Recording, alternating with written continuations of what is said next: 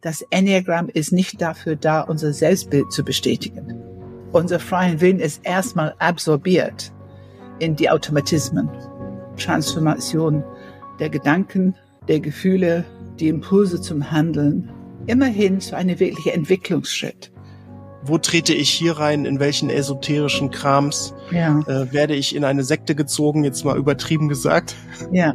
Die Reise beginnt eigentlich erst wirklich, wenn man seinen Enneagramm-Stil tatsächlich dann rausgefunden hat. Glaube nichts, was wir sagen. Finde für dich selber heraus, ob es stimmt.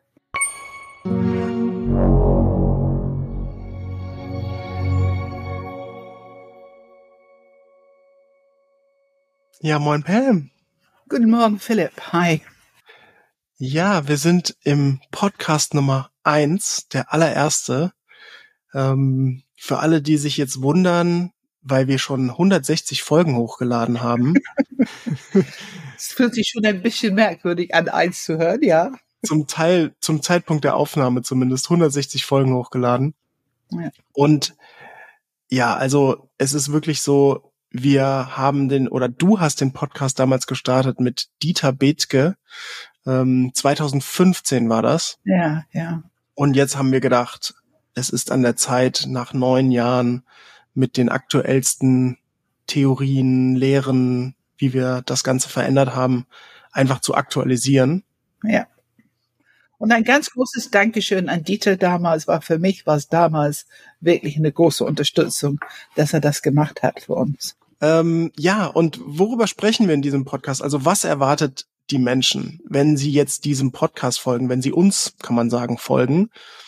Also wir haben wirklich großes Interesse daran. Mein persönliches Interesse ist, dieses Bewusstsein von Menschen zu stärken, Dinge, die wir gar nicht wussten über uns, Muster, Verhaltensweisen, Dinge, die jeder für sich für selbstverständlich hält, plötzlich, ich sag mal, zu entlarven und ein neues Bewusstsein dafür zu bekommen. Das ist was, was ich besonders wichtig finde. Und das wird sich, glaube ich, durch den gesamten Podcast ziehen. Diese Unterschiedlichkeit von Menschen auf den verschiedenen Ebenen, Kopf, Herz, Bauch, also die drei Intelligenzen, da kommen wir gleich nochmal zu, ähm, wirklich neue Informationen und neue Intelligenz zu entwickeln. Was ganz wichtig ist, ich schaue natürlich, was bedeutet es in Beziehung. Wir bewerten über Menschen, die anders sind als uns, ganz leicht. Mhm. Wenn wir nicht genug Information haben und noch keine Empathie für diese Unterschiedlichkeit entwickelt haben. In dem Moment, wo wir mehr Information haben, was das Enneagramm bringt, und wir fangen an zu staunen, ach, die haben die Themen im Leben, die habe ich ja gar nicht. Und wenn wir anfangen, eine Empathie für diese Unterschiedlichkeit zu entwickeln aufgrund von Wissen, Erfahrung, dann ist es sehr viel schwieriger, in diese Bewertungsschiene zu gehen. Wir sind einfach offener und neugieriger. Und so etwas wie Toleranz kann sich zumindest entwickeln, anstatt diese ganz schnelle Schiene. Wenn du es nicht so siehst wie ich, andere Meinung, dann äh, ja, tut mir leid, aber ich weiß, wer hier intelligenter ist. Ne? Das stimmt. Und ich glaube, diese Wertschätzung für die Unterschiedlichkeit von anderen ist etwas, das uns irgendwie schon auch ausmacht. Also ich glaube, dich ganz speziell, also du hast ja auch da viel zu beigetragen, die Wertschätzung für sich selbst und andere immer in den Vordergrund zu halten, nicht zu sehr zu bewerten, nicht zu sehr zu sagen, ja, die sind halt so und äh, die sind halt doof, sondern genau, wirklich genau. alle gleichermaßen wertzuschätzen und die Kompetenzen und Entwicklungsfelder von jedem Enneagrammstil, von jedem Grundintelligenz, von jedem Zentrum immer in den Vordergrund zu stellen. Ja. Und man kann, wenn man in diese Neugierde kommt und in diese Empathie kommt und man will, will wirklich tiefer verstehen, wie, wie funktioniert das denn, wenn ich so unterwegs bin mit diesem Stil, die ganz anders ist als meine.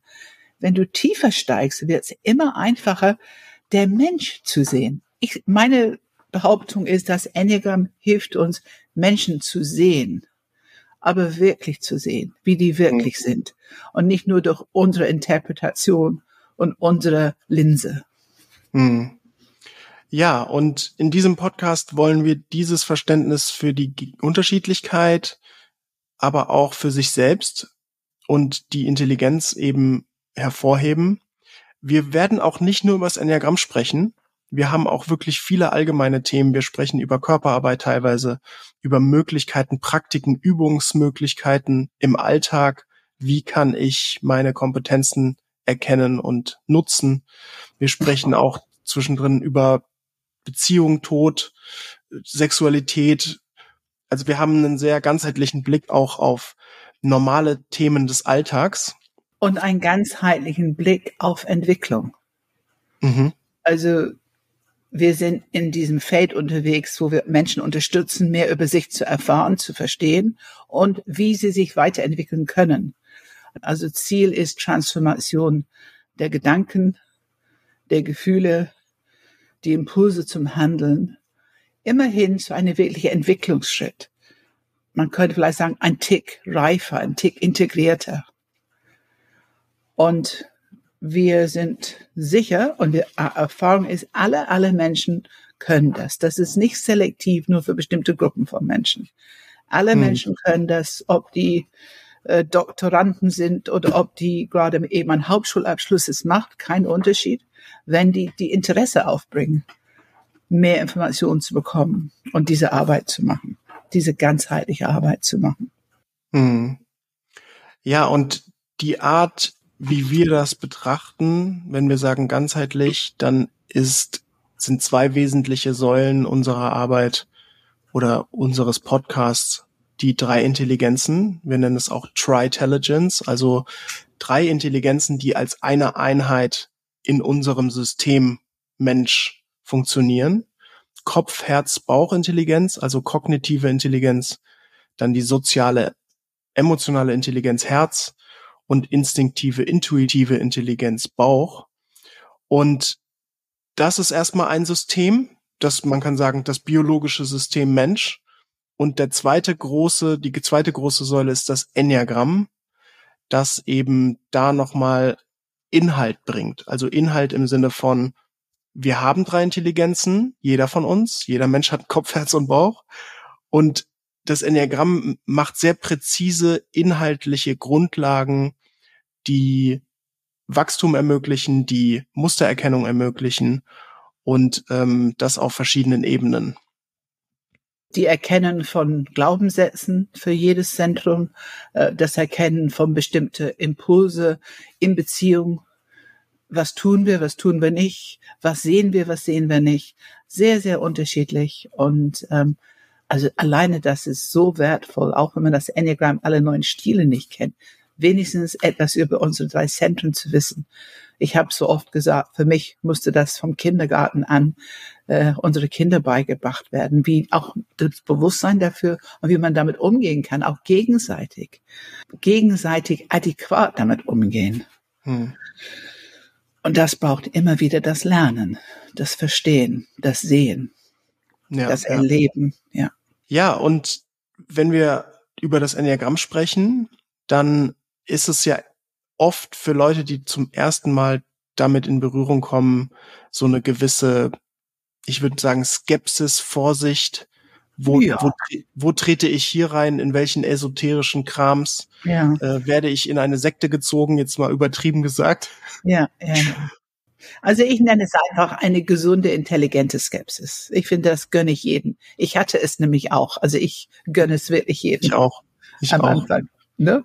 Auch, ja. Interessanterweise ähm, ist es so, der Unterschied aus meiner Sicht zwischen anderen Modellen, die auch über Persönlichkeit oder meistens über Verhalten sprechen, ist, dass das Enneagramm auf einer viel tieferen Ebene auch noch funktioniert. Also wenn ich zum Beispiel MBTI oder Disk-Modell oder solche Sachen nutze, dann ist es meistens so, dass ich an erster Stelle irgendwas rausfinde, irgendein MBTI-Typ ähm, und dann ähm, ist aus meiner Sicht, zumindest wie ich das kenne, die Arbeit relativ vorbei fast. Also ich weiß mhm. jetzt, welcher Indikator ich habe und dann, okay, was mache ich jetzt damit? Ja, es gibt vielleicht ein bisschen Möglichkeiten seiner Verhaltensweisen da noch ein bisschen zu beobachten, aber irgendwie ist die Reise fertig. Und im Enneagramm ist das Spannende, die Reise beginnt eigentlich erst wirklich, wenn man seinen Enneagramm-Stil tatsächlich dann rausgefunden hat, wenn man weiß, welches Zentrum man hat, dann geht's eigentlich erst wirklich los. Und diese Teil des Weges, den eigenen Enneagramm-Stil herauszubekommen, kann für manche länger dauern und herausfordernd sein. Aber wir machen damit eine Tür auf zu einer endlosen Entwicklungsweg. Also die Entwicklung geht, möchte ich vorschlagen, bis zum letzten Atemzug, wenn man will. Ja, also ist ja. meine Haltung dazu. Ja, ich kann ähm, Es ist so ein präziser persönlicher Entwicklungsweg und es wird beeinflussen, wenn wir es wollen, wenn wir die Praxis machen. Dann kommen diese ganz körperliche Praxis, Atempraxis und so weiter. Es wird uns erfassen, so intrinsisch, bis in die tiefsten Motivation, die Kräfte, die uns bewegen, die tiefsten, ältesten Glaubenssätze, also es bringt so viel zutage, was wir sonst nicht über uns wissen. Ja, da kommen wir auf jeden Fall gleich nochmal zu, weil unsere Art, wie wir das Enneagramm sehen, ist auf vier verschiedenen Ebenen. Biologisch tatsächlich, also man glaubt es am Anfang meistens nicht, aber tatsächlich das Enneagramm hat eine biologische Wahrheit, eine psychologische Wahrheit. Man kann das Enneagramm systemisch nutzen, ähm, System Mensch sozusagen anschauen und als, was du jetzt schon ein bisschen angeteasert hast, und eben dieses spirituelle. Spirituelle Wachstum ist mit dem Enneagramm möglich. Und ich würde gerne so in alle vier Bereiche einmal einschauen, was das bedeutet und auch schon Vorschläge machen für spätere Episoden. Da können wir aber vielleicht so ein bisschen eine Übersicht geben. Wenn ich sage, das Enneagramm ist biologisch, Pam, was sagst du dazu? Was ich dazu sage, das weiß man nicht, wenn man anfängt, das Enneagramm zu lernen. Und allzu wissenschaftliche Beweise können wir auch nicht bringen. Es gibt einige Studien, aber nicht sehr viele.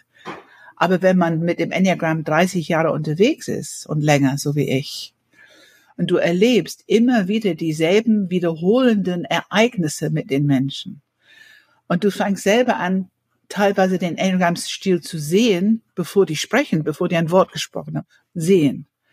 Und du anfängst eine gewisse Körperlichkeit wiederzuerkennen und immer wieder und immer wieder und immer wieder. Also diese Kriterien, das ist etwas beobachtbar, wiederholbar, du kannst es aufschreiben, es wiederholt sich, du kannst mit anderen darüber sprechen. Und natürlich stimmt es nicht immer. Wenn du das hast, dann hast du einfach die Kriterien für eine gute wissenschaftliche Arbeit. Und natürlich, wir reden miteinander, wir sind eine sehr, sehr große Gruppe. Ich meine, das Enneagramm wird weltweit gelehrt inzwischen. Hm. Und das, das die Wahrheit kann man nicht mehr in Frage stellen, ob man in China ist oder Australien oder oder. Ähm, also ja, es hat auch eine biologische Komponente, auch wenn wir das nicht genau bezeichnen können, was es ist, aber es ist sichtbar, erlebbar, aber nur, nur für die, die schon länger auf dem Weg sind. Das muss man ehrlich sagen. Ja. Ähm, es braucht seine Zeit, bis man anfängt, ja. diese tiefere Wahrheit wirklich zu sehen. Was ich noch ergänzen will, auf der, Ebe, auf der biologischen Ebene, die drei Intelligenzen, ähm, die sind tatsächlich biologisch, glaube ich, da kann sich jeder drauf einigen. Jeder von uns hat einen Kopf, Herz und einen Bauch oder einen Körper, sagen wir mal so. Und die und sind jeder, im Gehirn abgebildet, ne? Genau, und jeder von uns hat ein, hat ein Gehirn, ähm, also im Kopf zumindest. Wir sagen, ja, ich gehe nicht rein, das Gehirn ist eigentlich noch viel größer als nur das Gehirn im Kopf, aber das ist für eine spätere Episode. Ähm, und auch da, äh, Neokortex, limbisches System und das Stammhirn, auch da sind wiederum Bezüge, die man dem Kopf, Herz und Bauch zuordnen kann. Und dieses System, diese biologische, diese biologische Aufbau des Menschen hat wiederum Auswirkungen auf die Art, wie wir die Welt wahrnehmen und wie wir die Welt, ähm, wie wir emotional auf die Welt reagieren. Wenn ich eine bestimmte Betonung habe, also wir sagen immer ein Leitzentrum, ein Zentrum übernimmt die Leitung, wenn ich Kopf, Herz oder Bauchmensch bin, ein Zentrum übernimmt die Leitung, dann achte ich auf verschiedene Themen in der Welt, dann ist, sind die Urbedürfnisse aller Menschen auf eine bestimmte Weise besonders hervorgehoben. Orientierung, Sicherheit eher im Kopfzentrum. Beziehung, Verbundenheit eher im Herzzentrum und Autonomie, Wirkung haben ähm, eher im Bauchzentrum. Und diese drei grundlegenden Unterschiede in der, in der Bedürfnisbetonung, nenne ich es mal, hat eben eine bestimmte Wahrnehmung, die auch physiologisch die neuronalen Nervenzellnetzwerke verändert. Das heißt, wenn ich auch besonders erstmal aufbaut, ne, erstmal aufbaut. Ja, aufbaut, ja. Wenn ich Form, ja. wenn ich äh, mehr auf Orientierung und Sicherheit achte in, in meinem Leben, dann geht meine Wahrnehmung zu diesen Themen. Dann achte ich darauf, oh, jetzt ist hier irgendwas, was mir nicht sicher vorkommt, was nicht Orientierung hat. Und meine ganze Struktur, physiologische Struktur, baut sich über die Jahre von klein auf, bis ich älter werde, zu diesen Themen auf und bildet eben Nerven, die schneller feuern, wenn Orientierung, Sicherheit bedroht ist. Also da ist die biologische Komponente definitiv auch sichtbar.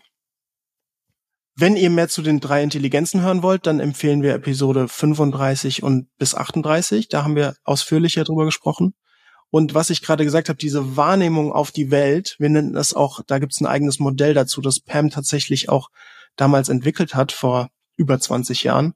Ähm, das nennen wir das intern immer nicht das Auge. Es ist offiziell das Enneagramm-Strukturmodell. In Folge 138 haben wir darüber gesprochen. Und dann diese emotionalen Reaktionen. Da gibt's auch einen sehr wichtigen, ein sehr wichtiges Modell. Wir nennen es den emotionalen Reaktionskreislauf. Den empfehlen wir wirklich jeden zu hören. Also wenn ihr eine Folge von uns hört, dann empfehlen wir mindestens diesen emotionalen Reaktionskreislauf zu hören. Folge 39 und 122 sind das. Und ich möchte an der Stelle sagen, unsere Philosophie ist, glaube nichts, was wir sagen. Finde für dich selber heraus, ob es stimmt. Mhm. Und genau deswegen entwickeln wir Modelle und wir reden darüber und geben so viel Information, wie wir können, was für uns wiederholt stimmig ist, damit ihr die Möglichkeit habt, das zu reflektieren und für euch herauszubekommen, ob es stimmt. Und man braucht immer andere Menschen, man muss drüber reden können, man muss die, alleine die Interpretation der Worte, da brauchen wir andere Menschen, um darüber zu reden, erfahrene Menschen, um zu verstehen, was die einzelnen Worte bedeuten. Also das Enneagramm lernen alleine und nur mit einem Buch empfehlen wir nicht. Wir empfehlen lebendigen Austausch, so lebendig, wie ihr das hinbekommt. Und wenn es nur, wenn nichts anderes geht, dann vielleicht nur in ein Community Group oder irgendwo, also wo ihr euch mit anderen austauschen könnt. Das ist wichtig. Hm. Ich würde gerne zum psychologischen Teil des Enneagramms kommen. Wie ist das Enneagramm psychologisch wahr, Pam? Also wir haben Biologie erwähnt. Da, da ist, haben wir schon diese biologische Grundstruktur mit der Absicht, Biologie will uns am Leben halten und dass wir irgendwo gut durchkommen. Jetzt kommt unsere Biografie, unsere Lebensgeschichte und das legt sozusagen, es beeinflusst diese Struktur und wir legen etwas drauf. Das heißt, die biologische Struktur, die schon die ersten neuronalen Netzwerke baut, wird jetzt beeinflusst durch Biografie, unsere Lebensgeschichte. Und das kommt eine psychologische Komponente. Wir entwickeln dann auch psychologische Abwehrmechanismen, interessanterweise eine spezifische für jedes einzelne Enneagramm-Stil. Hm. Und die Psychologie fängt an, langsam aber sicher auch eine maßgebliche Rolle zu spielen, uns zu prägen. Ego entwickeln, ne? Ego entwickeln, uns zu die Abwehrmechanismen, also uns zu prägen, wie wir als Menschen wirken. Es beeinflusst natürlich auch unser Enneagramm-Stil. Da betonen wir, das Enneagramm ist die Struktur, die wir durch dieses Strukturmodell beschreiben. Das suchen wir, wenn wir fragen, welcher Enneagrammstil hast du? Und natürlich kann die Psychologie es stark beeinflussen, dass es ein Tick schwieriger ist zu erkennen. Aber die Struktur, die, die Grundstruktur verändert sich nicht. Auch nicht durch Biografie. Das ist eine Frage, die wir immer in die Einführung hören. Kann man? Mhm. Nein. Der, der Stil hat eine urbiologische ähm, Struktur, die durch, auch nicht durch Biografie verändert werden kann. Und dann irgendwann sprechen wir über Persönlichkeitsstil. Aber das ist das, was sich dann entwickelt mit der Interaktion mit der Welt, die Welt mit dir. Also es ist ein Entwicklungsprozess mit alle diesen Themen, die wir alle sozusagen im Leben haben. Aber was der Unterschied ist, wenn wir begreifen, darunter gibt es eine bestimmte, eine von neun Wahrnehmungsstile, Persönlichkeitsstile. Und über diese Struktur können wir sehr viel lernen, die uns unterstützt, einen wunderschönen Entwicklungsweg zu gehen. Mit uns, wir mit uns. Und natürlich dann auch wir in Beziehung, wir mit anderen. Mhm. Und letzten Endes wir mit der Welt. Ja, das stimmt. Und diese Psychologie, also der psychologische Teil, wir sprechen auch oft über Kompetenz- und Entwicklungsfelder. Also jeder Enneagramm-Stil entwickelt aufgrund des Egos, dieser Wahrnehmung in die Welt. Also das ist wirklich immer die Grundlage, wie schaue ich auf die Welt. Und daraus entwickeln wir auch eine bestimmte Kompetenz. Also ich nehme das Beispiel nochmal Orientierung und Sicherheit. Wenn ich darauf sehr achte, sehr viel weiche, sensible Antennen habe, falls da was in Gefährdung gerät, dann habe ich eine gewisse Kompetenz in diesem Bereich, Orientierung, Sicherheit dafür zu sorgen. Und wenn ich eben zu viel darauf achte, wenn es zu viel wird, wir nennen immer über die rote Mittellinie geht, für, für andere zu viel wird, wenn ich nur noch auf Orientierungssicherheit achte, dann wird das plötzlich zum Entwicklungsfeld. Und dieser Bereich äh, ist eben psychologisch gar nicht banal. Also überhaupt für sich zu erkennen, dass Orientierungssicherheit überhaupt die Motivation ist für meine ganzen Knöpfe, die ich in meinem Leben entwickelt habe das braucht oft ein bisschen äh, Graben, so mit dem Bagger, Schaufel ausgraben, damit man das für sich wirklich wahrnehmen kann. Ja, das ist so interessant, diese Erkennungsmomente, wo wir anfängt, ob wir jetzt ein Interview machen oder ob wir durch bekannte Freunde, andere Enneagram-Experten, wie auch immer wir langsam aber sicher suchen, welcher Enneagram-Stil ist meine. Da ist unsere Psychologie manchmal ganz schön heimtückisch, uns in eine falsche Richtung zu führen, damit wir ja nicht den richtige, die richtige Tür aufmachen. Mhm. Das ist schon interessant, dass manche Menschen äh, der Abwehrsystem funktioniert, damit sie nicht ihren eigenen Stil finden. Wir haben oft damit zu tun im Screen, in unseren Interviews, dass wir erstmal auspacken müssen, ich bin schon seit neun Jahren eine Neun oder ich bin schon seit acht Jahren eine Zwei oder was auch immer. Und wir mussten also erstmal ein bisschen, ein bisschen auspacken, sagen, hm, vielleicht doch nicht und, und den mhm. eigentlichen Stil und diese Tür aufmachen. Und das kann sich anfühlen wie eine narzisstische Kränkung, weil das Enneagramm ist nicht dafür da, unser Selbstbild zu bestätigen. Mhm. Das ist nicht der Sinn und Zweck. Ja. Ähm, wir glauben, dass das Enneagramm da ist, damit wir bewusste bewusst an Entwicklung und Evolution beteiligen können, also für die Spezies Mensch, dass wir uns bewusst beteiligen können, dass wir uns bewusst mit der Zeit unsere natürliche Intelligenz auspacken können, integrieren können. Du bist, du hast einfach viel mehr zur Verfügung, wenn du die drei Zentren in Balance bringst, öffnest, miteinander integrierst, im Gespräch bringst, in Kommunikation bringst, hast du einen ganz anderen Zugang zu einer ganzheitlichen Intelligenz. Hm. Und das kann nur gut sein für Spezies Mensch. Und irgendwie, gerade jetzt, kann man wahrscheinlich immer sagen, aber gerade jetzt, die Welt schreit danach. Und diese Integration, diese Stufe mit den drei Zentren offen miteinander integriert. Heißt, wir haben die Kompetenz für Kooperation. Und das ist eine viel höhere Entwicklungsstufe für Evaluation, als wenn wir auf diese kompetitive Du- oder Ich-Level bleiben. Also die Potenziale sind in unseren Augen wirklich riesig. Mhm, mhm. Ähm, ich würde gerne noch zwei Episoden euch mit an die Hand geben, wenn ihr über die psychologischen Teil des Enneagramms mehr verstehen wollt. Da haben wir einmal tatsächlich über die psychologischen Abwehrmechanismen für jeden Enneagramm-Stil gesprochen. Die sind in Folge 145.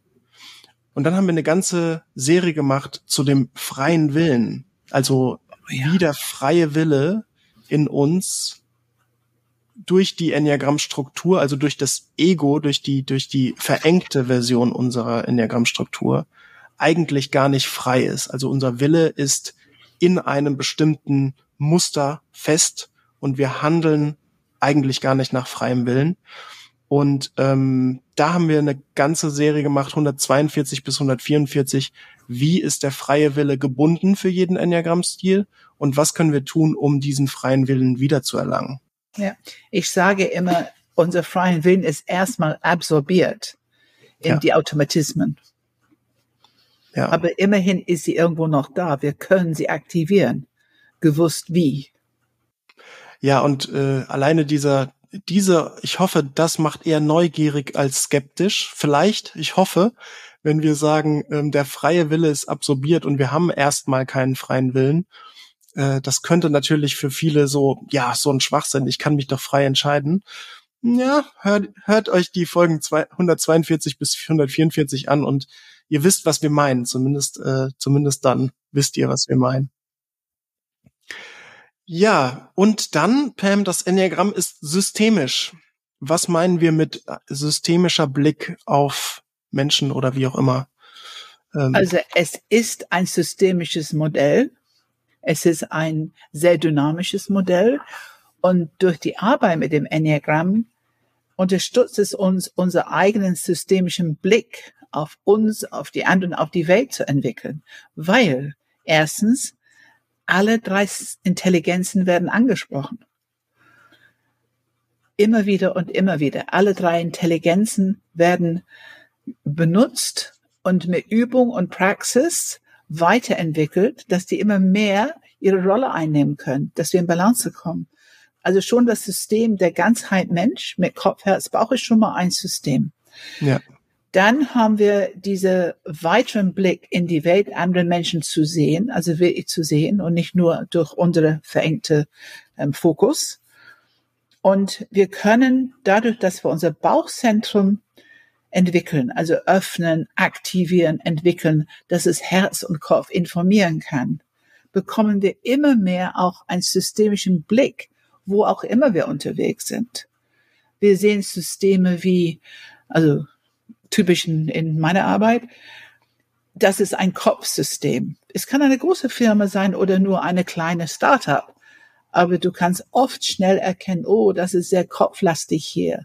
Oder, oh, das sind ganz herzliche Menschen. Alle sind so lieb und nett miteinander. Da fehlt aber ein bisschen Struktur. Da fehlt ein bisschen vielleicht Information an der richtigen Stelle.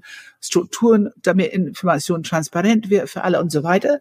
Also man kann die Systeme sehen, herzlastig. Oder du kannst ein System sehr durchstrukturiert, fachlich, sachlich, bauchlastig.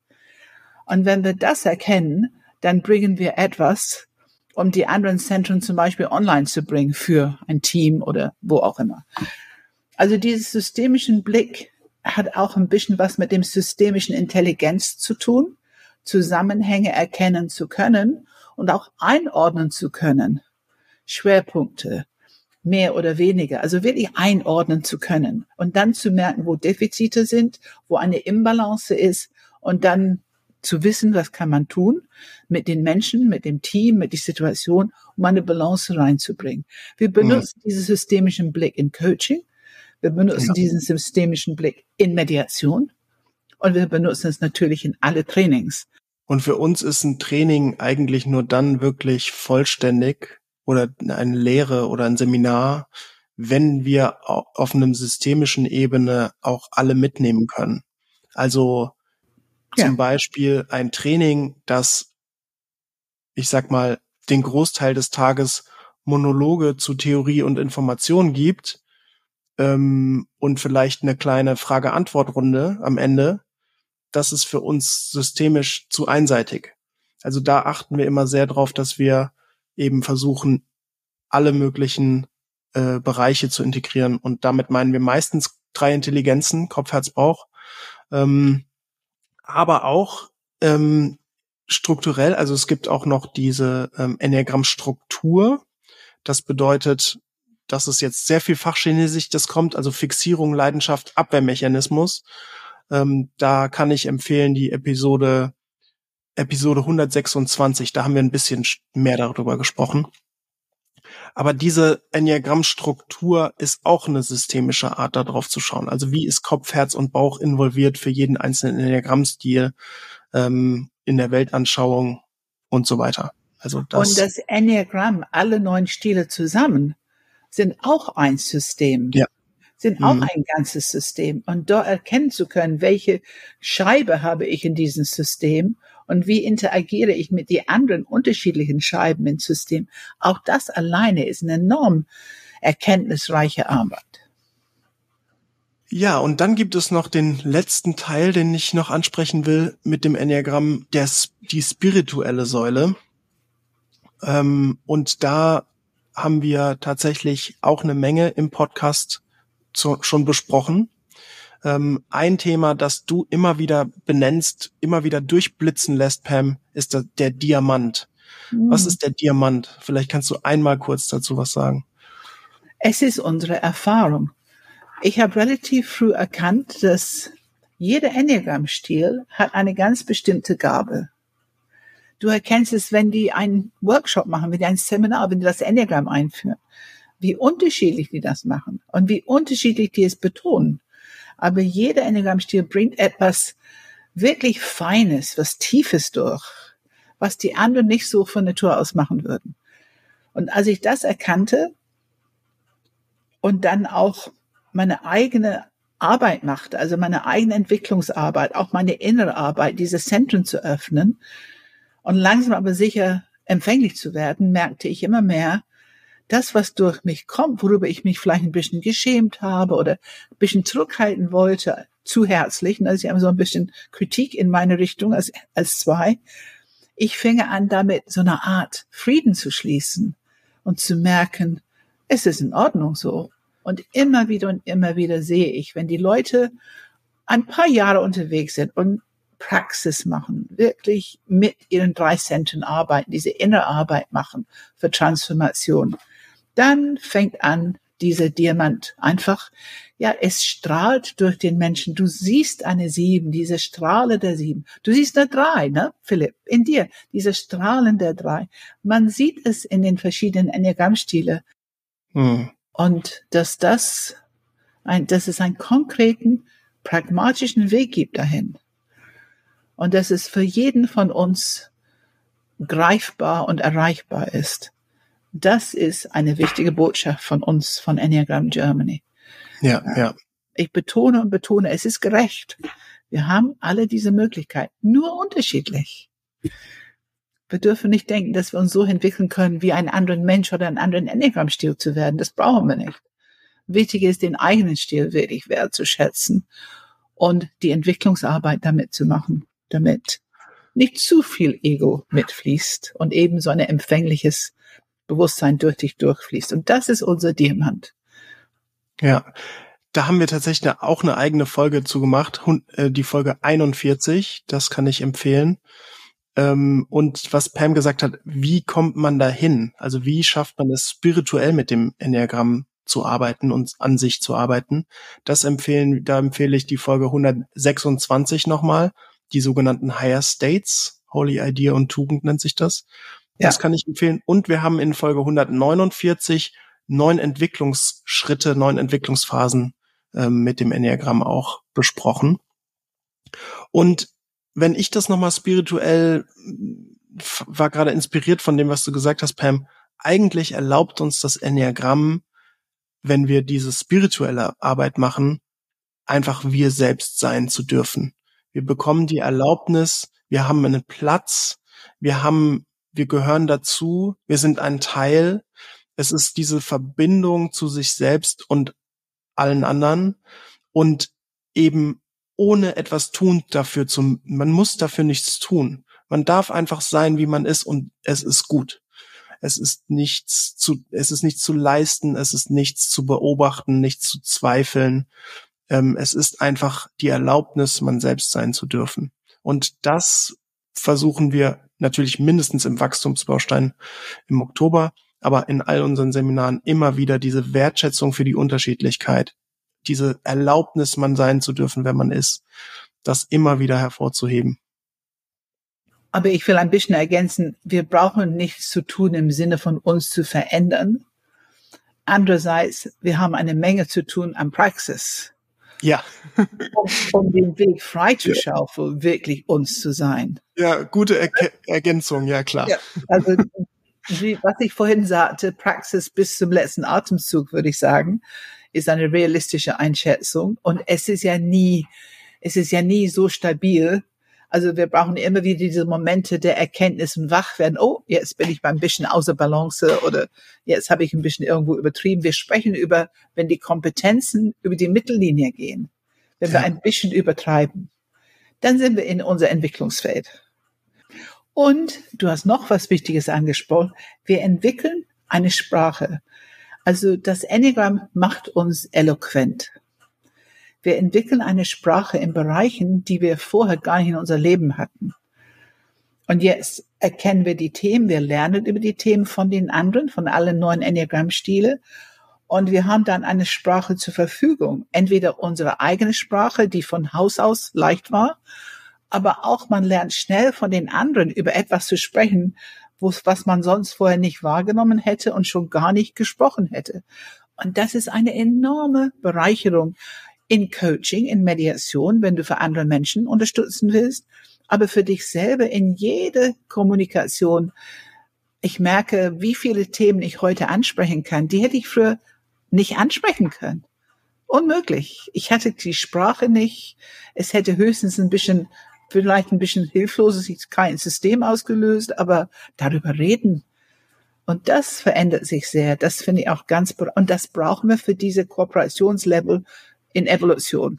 Ja, da kann, dem kann ich nichts hinzufügen. Ähm, bevor wir euch jetzt entlassen in die weiteren Folgen, noch will ich noch ein paar abschließende wichtige Themen benennen. Das eine ist, wir werden jetzt auch die Folgen zwei bis Episode zehn erneuern. Das heißt, wir haben Gespräche mit den neuen Enneagramm-Stilen. Wenn ihr jetzt aber schon mal eine ausführlichere Version zu den Stilen verstehen wollt, dann empfehlen wir Episode 101 bis 109 tatsächlich diese also immer eins ist dann Enneagramm-Stil 1, 102 ist Enneagramm-Stil 2 und so weiter. Da haben wir ein sehr ausführliches Gespräch mit den Enneagramm-Stilen gemacht, also über eine Stunde. Und da kriegt man auch schon mal einen guten Einblick, glaube ich. Ähm, und in der Beschreibung, also in den Shownotes oder in der Videobeschreibung, wenn ihr auf YouTube schaut, dann findet ihr auch einen sogenannten Episodenguide. Da habe ich noch mal ein bisschen die Sachen schriftlich Links dazu, wo ihr euch die Episoden anschauen könnt, welche Themen ihr euch, die, die wir empfehlen, grundsätzlich zu hören. Ja, und dann noch ein letzter Punkt, diese mündliche Tradition nennen wir es.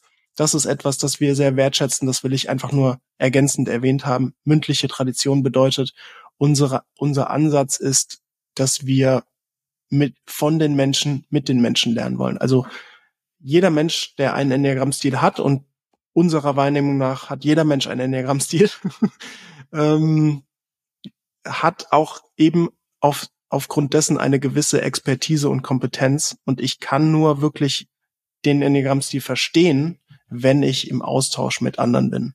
Wenn ich, wenn Pam eine 2 ist, dann kann ich von ihr wirklich erst verstehen, was eine 2 genau ist und ich bin eine drei und andere können von mir verstehen, was eine drei sein könnte, was das bedeutet. Wir haben eine Definition für die mündliche Tradition. Das heißt, sich selber reflektieren und sich selber mitteilen sind die Grundsteine des sich Entwickelns. Ja. Und das ist unsere Kernphilosophie in die mündliche Tradition. Das fasst es doch gut zusammen.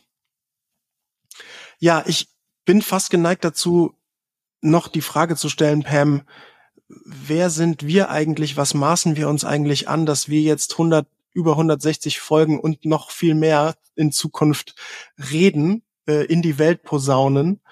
Hm, vielleicht kannst du einmal kurz so zwei Sätze zu dir sagen. Wie ist deine Erfahrung mit dem Enneagramm und, und wo kommt, wo kommst du her? Äh, genau, einfach so. Also ich habe ein Business Background. Ich war ähm, fast 20 Jahre Führungskraft und habe mich für Menschen immer interessiert. Und ich habe das große Glück gehabt, ganz zufällig mal irgendjemand zu treffen, der mir wirklich auf eine Serviette die Transaktionsanalyse schon mal ein kleines Modell gezeigt hat. Und das hat einen Weg geführt über Ausbildung und Gruppen, dass ich irgendwann bei Arlene Moore in der Gruppe gekommen bin, 1991. Und das war immer noch Transaktionsanalyse als Thema, aber in dieser Gruppe saßen die alle in mein lila Buch, Enneagram-Buch. Und das war sozusagen meine Initiation im Enneagramm. Und zuerst einen gewissen Abwehr, das habe ich sage ich, gebe ich immer zu. Deswegen habe ich sehr viel Verständnis für die Skepsis, die anfängliche Skepsis. Aber dann habe ich, glaube ich, etwa zwei, zwei Jahre später habe ich wirklich begriffen, wie mächtig es ist und dass es mir so viele Antworten gegeben hat auf das, was mir bis dahin in tiefen Psychologie gefehlt hatte. Und dann habe ich Feuer und Flamme und mich entschieden, ich werde mein Leben dieses Enneagramm widmen. Das wusste ich einfach, das ist meins und ich lehre es und arbeite damit und erforsche und entwickle weiter seit eben über, wie viele Jahre sind das jetzt? Ich glaube 33 Jahre. Und ähm, ich habe viele spirituelle, also viele, ich habe zwei spirituelle Lehrer gehabt. Ich habe vieles andere gemacht, um diese ganzen, die drei Zentren alle zu lernen, zu erfahren, in meine Arbeit integrieren zu können. Ich bin Reiki-Meisterin, Noetic Field Practitioner. Ähm, was ich erkannt habe, ist, ich würde es heute sagen, ich bin schon so etwas wie eine weise alte Frau oder eine Enneagram-Expertin, die aber weiß, dass sie noch viel zu lernen hat. Also ich bin ein ewig Lernender. Ich hoffe immer mit Beginners Mind unterwegs. Ich hoffe immer überprüfend, du bist ja meine Sicherheit, ne? dass wenn ich irgendwas sage, du überprüfst immer, ob es stimmt. Das weiß ich auch und das gibt mir sehr viel Sicherheit und das will ich auch. Ähm, und ich hoffe, dass ich eine gut geprüfte Wissen in die Welt bringe mit unserer Arbeit. Ja, und zu mir, also ich bin ähm, tatsächlich im Süden von Deutschland geboren, bin auch dann im Studium gewesen, habe ich ja Tourismus und Eventmanagement studiert.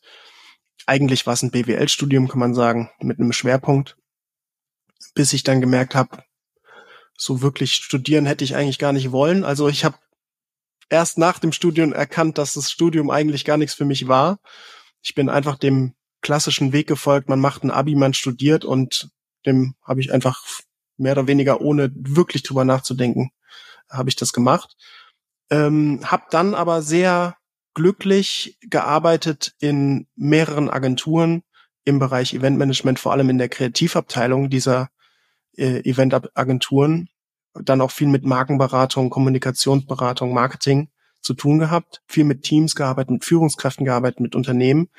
Wo wollen die hin? Strategische Gedanken auch gemacht. Wie ist die Zukunft von dem Unternehmen und Produkteinführungen und so. Ähm, irgendwann wurde ich dann selbstständig in dem Bereich, äh, als sogenannter Creative Director. In der Branche nennt man das so. War dann in der Zeit, gerade als ich mich selbstständig gemacht habe, habe ich dann eben Pam kennengelernt. Und das Enneagramm kannte ich schon viel, viel länger als das. Also ich kenne es schon seit ich 13, 14 bin. Ähm, um die 2000er Jahre habe ich das kennengelernt von meiner Mama.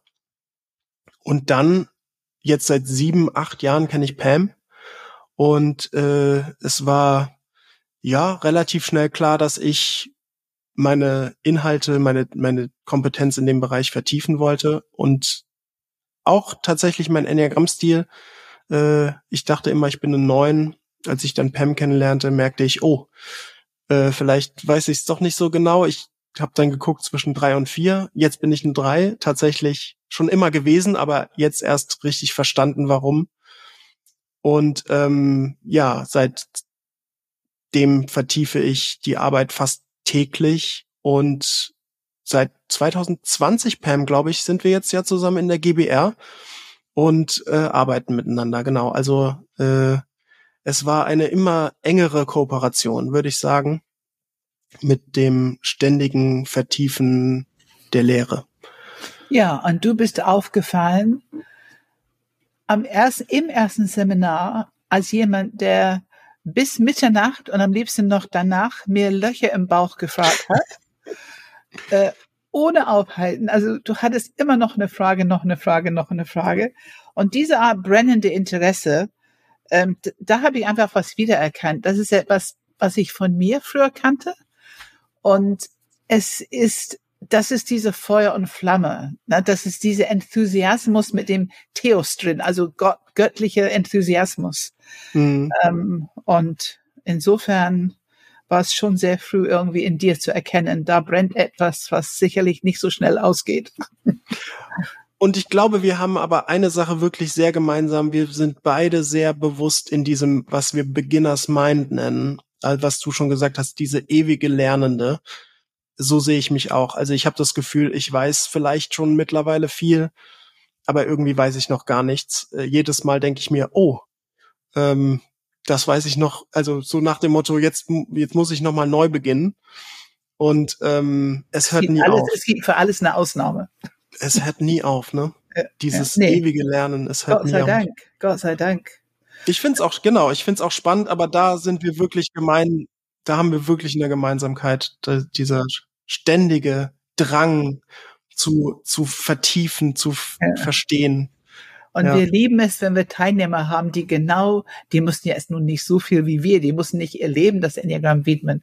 Aber das lieben wir schon, mit so einer Gruppe von Menschen unterwegs zu sein, wo die auch alle wirklich richtig interessiert sind und sich auf die Arbeit einlassen. Und wir merken, die wollen sich weiterentwickeln und die gehen auch durch die schwierigen Tunnel ne, und wissen, okay, man muss da durch, aber es kommt was Gutes am Ende dabei raus. Mhm. Also das ist natürlich für uns beiden ein absoluten, ja, ist schon ein, ein tollen Job, was wir machen. Also im Sinne von für uns, ne, dass wir genießen es.